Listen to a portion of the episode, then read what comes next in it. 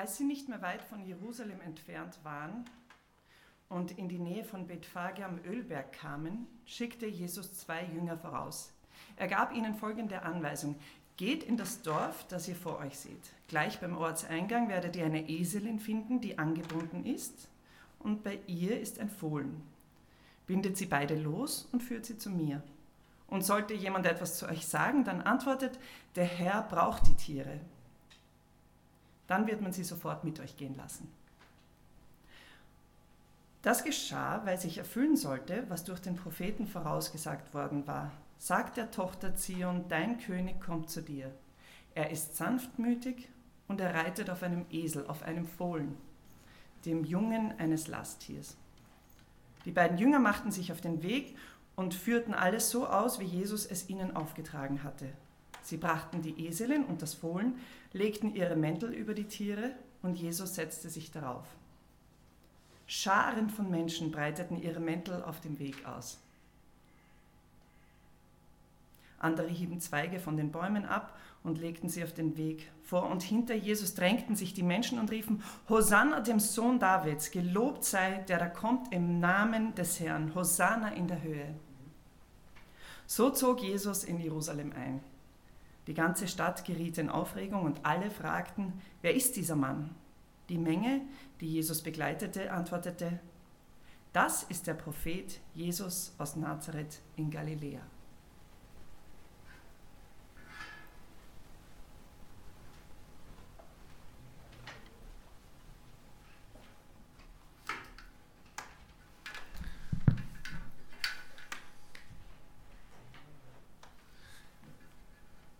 Woran denkst du, wenn du einen, an einen König denkst? Vielleicht Macht, Reichtum, Land, Diener, vielleicht edel zu sein oder gerecht zu sein. Wenn du an die Geschichte der Menschheit zurückdenkst, gab es viele Könige, die viele Länder regiert haben. Allerdings gibt, gibt, gibt es heutzutage nicht mehr so viele Könige wie früher. Es kommt uns heute seltsam vor, dass, ein, dass es einen König gibt und die Menschen diesem König ihre Zugehörigkeit schulden. Es gab viele gute Könige und es gab sicherlich auch viele schlechte Könige, die durch ihre Macht und Autorität korrumpiert wurden. Korrumpiert wurden. Doch die Bibel sagt uns, dass Jesus ein ganz anderer König ist im Vergleich zu den Königen, die uns normalerweise in den Sinn kommen würden. Unser Text heute Morgen, den Liesel gerade gelesen hat, ist normalerweise für ein paar Wochen später im Kirchenjahr, für den Palmsonntag reserviert. In diesem Text sehen wir, wie Jesus in Jerusalem einzieht. Und wir sehen erstens, dass Jesus ein demütiger König ist. Zweitens, dass Jesus ein rettender König ist. Und drittens, dass Jesus ein souveräner König ist. Zuallererst, Jesus ist ein demütiger König. Der größte Teil dieses, des Bibeltextes heute Morgen handelt vor der Organisation, Organisation des Transports Jesu in die Stadt, was, wenn du darüber nachdenkst, ziemlich seltsam ist. Matthäus schreibt, dass Jesus seinen Jüngern, als sie sich Jerusalem näherten, Anweisungen gab, in ein Dorf zu gehen, das auf ihrem Weg lag. Er sagte ihnen, dass sie dort ein, eine Esel, Eselsmutter und ihr Fohlen finden würden. Die Jünger sollen sie losbinden und zu Jesus bringen. Und wenn irgendjemand etwas zu ihnen sagt, wie zum Beispiel, hey, was macht ihr da? Oder haltet die Diebe, Sagt Jesus, dann sag einfach, der Herr braucht sie. Ich glaube, wir sollten das nicht probieren. Aber Jesus sagt, sag einfach, der Herr braucht sie und ihr werdet keine Probleme haben. Was ist das? Hat Jesus das vorher organisiert? Nun, wir wissen es nicht. Alles, was wir wissen, ist, dass das, was Jesus sagte, genauso passiert ist. Der Besitzer, der Besitzer äh, schickte die Tiere mit den Jüngern. Was an, an, an all dem am seltsamsten ist, ist die Aussage, der Herr braucht sie. Nämlich die Tiere. Es ist fast absurd. Braucht Jesus diese Tiere wirklich als Transportmittel nach Jerusalem? Das ist die einzige Stelle in den Evangelien, an, an der wir von Jesus lesen, dass er ein Reittier benutzt.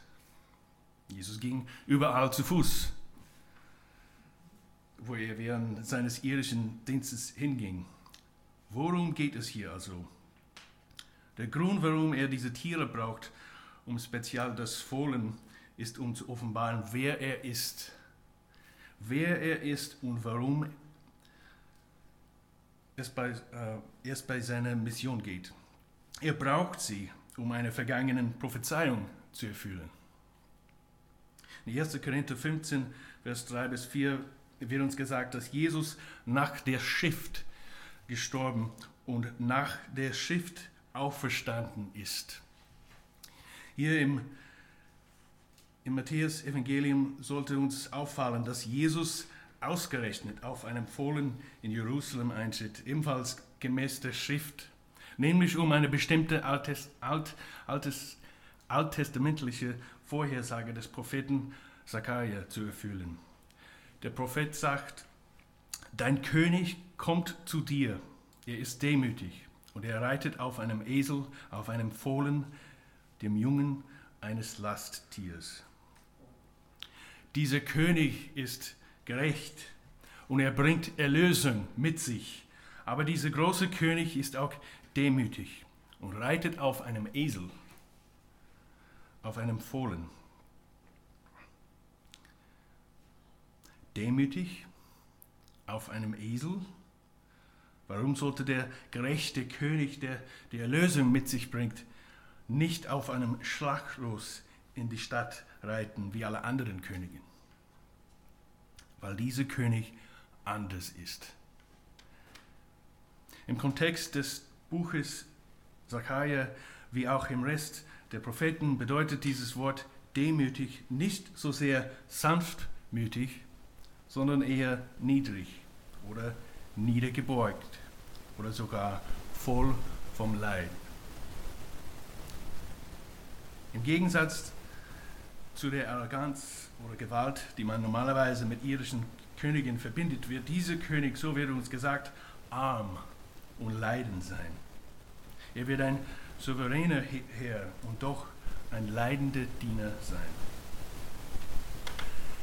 Wir müssen verstehen, dass, dass Jesus wusste, was ihn in Jerusalem erwartete. Er war sich der, er war sich der Feindseligkeit der jüdischen religiösen Führer dort voll bewusst. Er wusste auch, dass die Menschen, die, die bald seine Ankunft feiern würden, ein falsches Verständnis davon hatten, wer er ist. Der König, auf den das Volk sehnsüchtig gewartet hat, war endlich in Jerusalem angekommen und doch war er angekommen, um den Auftrag seines Vaters im Himmel zu erfüllen und nicht die Wünsche des Volkes.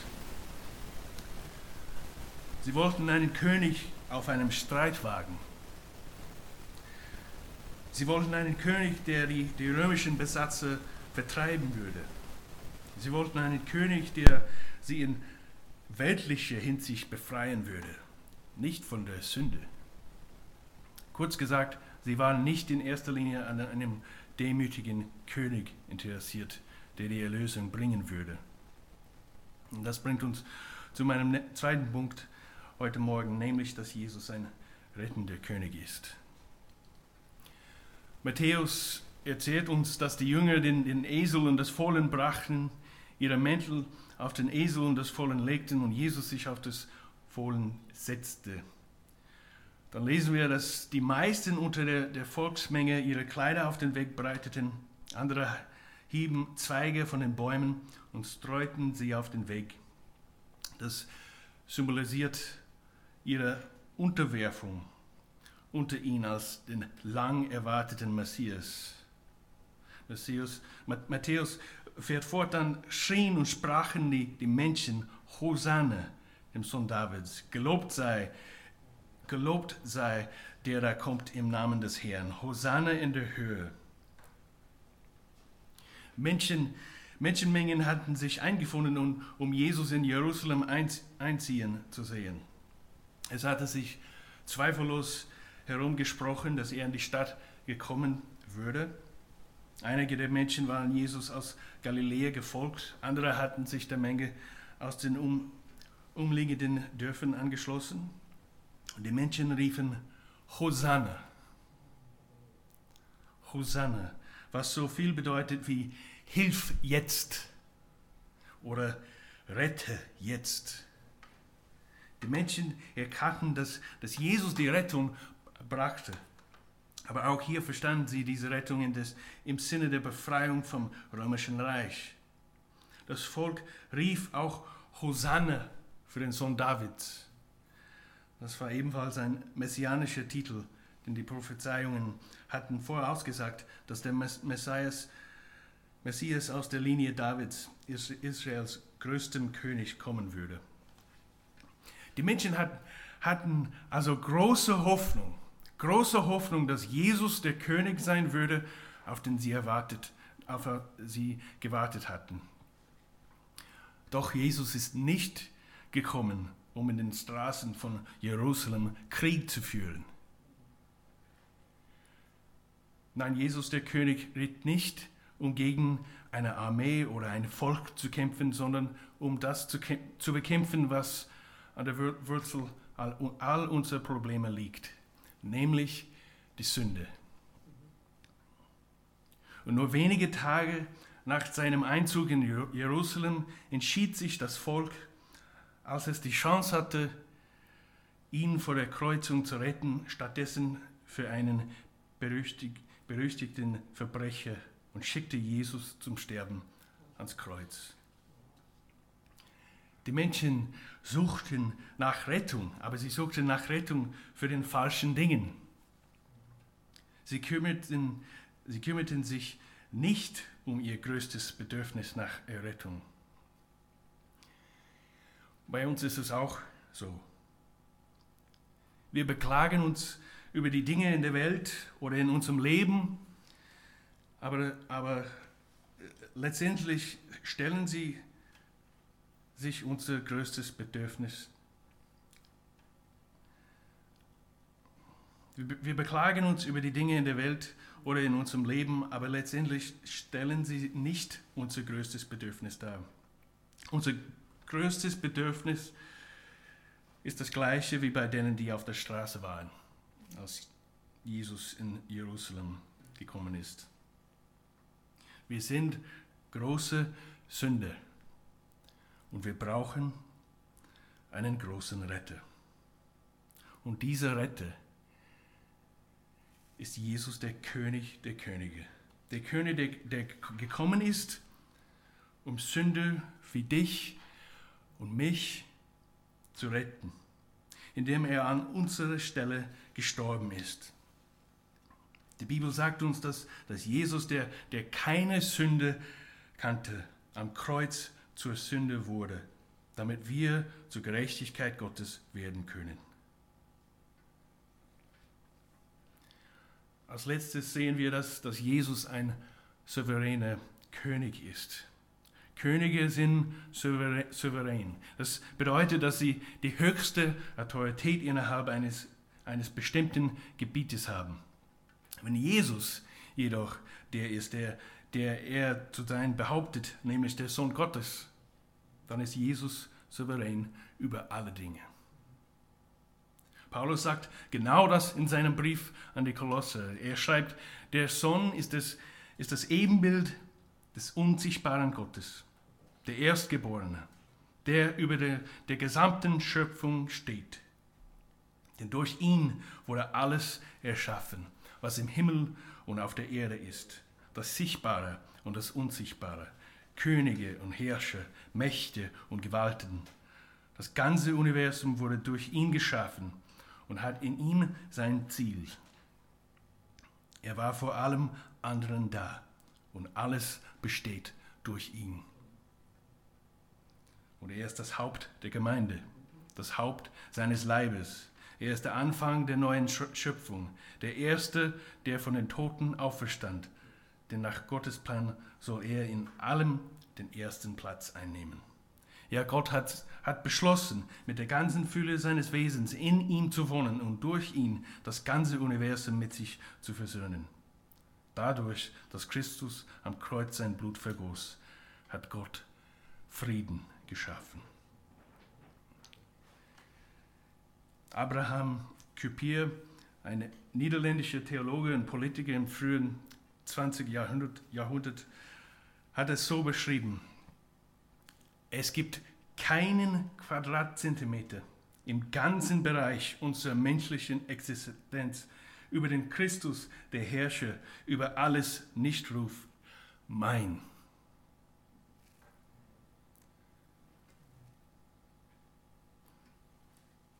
Jesus ist ein souveräner König. Und das bringt uns zurück, zum Text von heute Morgen und der seltsamen, äh, seltsamen Geschichte über einen Esel. Jeder, der sich mit Tieren auskennt, insbesondere mit Pferden und Eseln, weiß, dass man sich nicht einfach auf einen Esel setzen und erwarten kann, auf ihn zu reiten. Diese Tiere müssen zugeritten werden sodass sie ihrem Reiter gehorchen. Niemand kann einfach auf ein Tier springen und erwarten, dass es ruhig durch eine Menschenmenge reitet. Als ich noch jung war, hatte ein Freund meines Vaters einige Pferde, aber nicht genug Weide. Also hielt er einige seiner Pferde auf unserem Land und es war meine Aufgabe, mich um sie zu kümmern. Eines Tages hatte, hatte ich äh, die super Idee, auf ein Pferd ohne Sattel aufzuspringen. Und das war eine schlechte Idee, obwohl das Pferd zugeritten war. Es kannte das Gefühl, einen Sattel mit einem Reiter darauf zu haben.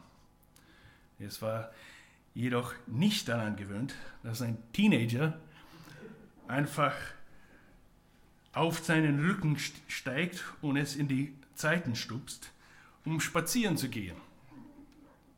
Wir sind nicht spazieren gegangen. Wir gingen in den Galopp. Ganz schnell. Das, das, äh, das Pferd war nicht glücklich mit mir. Äh, zu, zu meinem Glück und, Glück und durch die Gnade Gottes wurde ich nicht vom Pferd geworfen und schaffte es für etwa fünf Minuten oder so. Äh, oder eine Stunde. Äh, es war ja ein, fünf Minuten oder so, so auf dem, dem Pferd zu bleiben, bis es sich beruhigt hatte. Ich habe das nur einmal gemacht. Schon genug von dieser Geschichte. Mein Punkt ist folgender: diese, diese Esel, dies, das Tier, auf dem Jesus saß, war noch nie geritten worden. Das war ein Fohlen, der war nicht zugeritten oder trainiert worden. Der Theologe Don Carson schreibt über diese Besonderheit dieser Geschichte und wie, wie sie auf die Souveränität des Königs Jesus hinweist.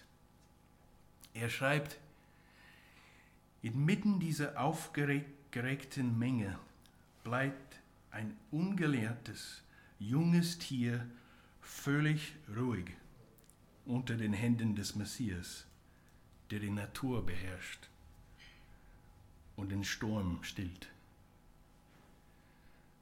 Daher weist dieses Ereignis auf den Frieden des Reich Gottes hin. Jesus brauchte das Tier nicht zuzureiten. Er ist der König der Schöpfung. Er ist König über alles und unter seiner Hand entsteht nicht als Harmonie und Frieden. Das Tier kennt und liebt seinen wahren Herrn so, wie er ist. Dies ist eine Vorahnung auf die vollständige Heilung der ganzen Natur unter dem zukünftigen Königtum Jesu, wie es in Jesaja 11 geschrieben steht. Dort lesen wir, dann werden Wolf und Lamm friedlich beieinander wohnen. Der Leopard wird beim Ziegenböchchen liegen. Kälber, Rinder und junge Löwen weiden zusammen. Ein kleiner Junge kann sie hüten. Sie werden nicht schaden und nicht verderben auf dem ganzen Berge meines Heiligtums, denn die Erde wird erfüllt mit der Erkenntnis des Herrn, wie die Wasser den Grund bedecken.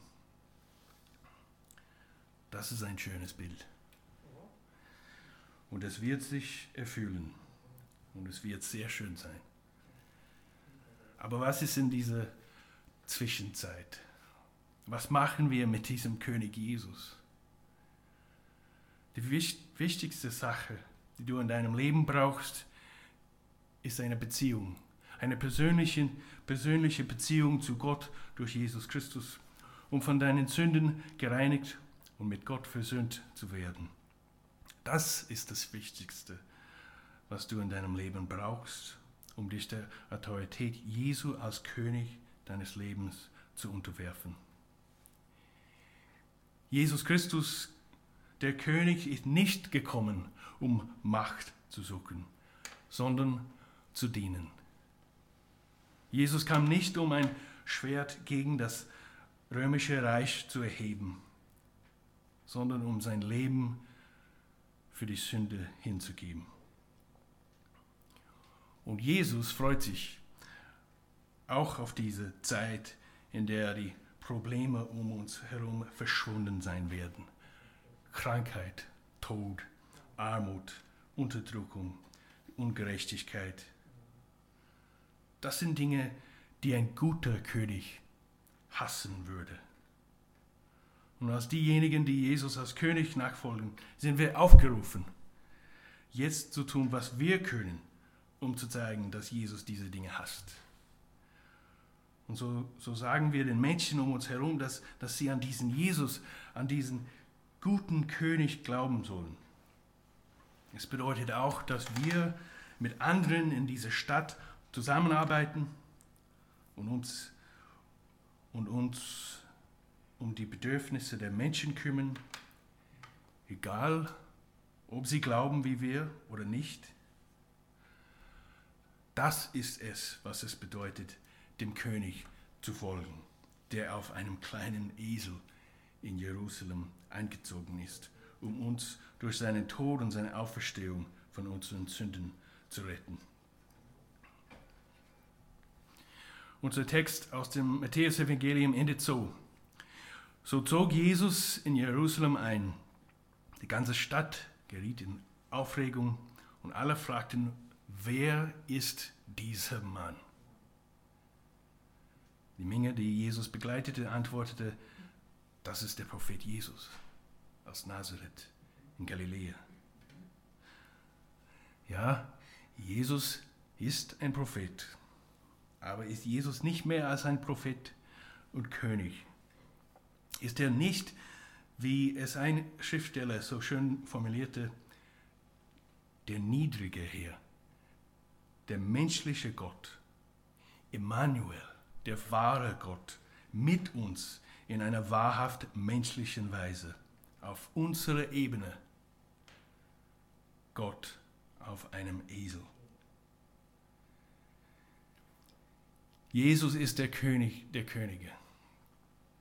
Und wenn es keinen Quadratzentimeter im gesamten Bereich unserer menschlichen Existenz gibt über den Christus, der souverän über alles ist, nichts ruft, mein, dann schulden du und ich ihm unsere Loyal Loyalität. Für die meisten von uns ist das schwierig, weil wir gerne die Kontrolle haben wollen weil wir denken, dass wir Kontrolle haben. Aber denkt daran, Jesus ist kein tyrannischer König. Der ist ein guter König. Er ist, kein, er ist ein, ein demütiger König, der sich zu uns herabbeugt in unserer Schwäche und in der Unordnung unseres Lebens. Er ist ein König, der rettet, egal was du getan hast. Und er ist ein souveräner König, der über alle Dinge herrscht, über die großen Ereignisse in der Welt und auch über die Kleinigkeiten in unserem Leben. Er ist der König der Könige und er ist der kommende König, der eines Tages in Herrlichkeit zurückkehren wird, um das Böse für immer zu, zu zerstören und alles, alles neu zu machen. Komm, Herr Jesus. Amen.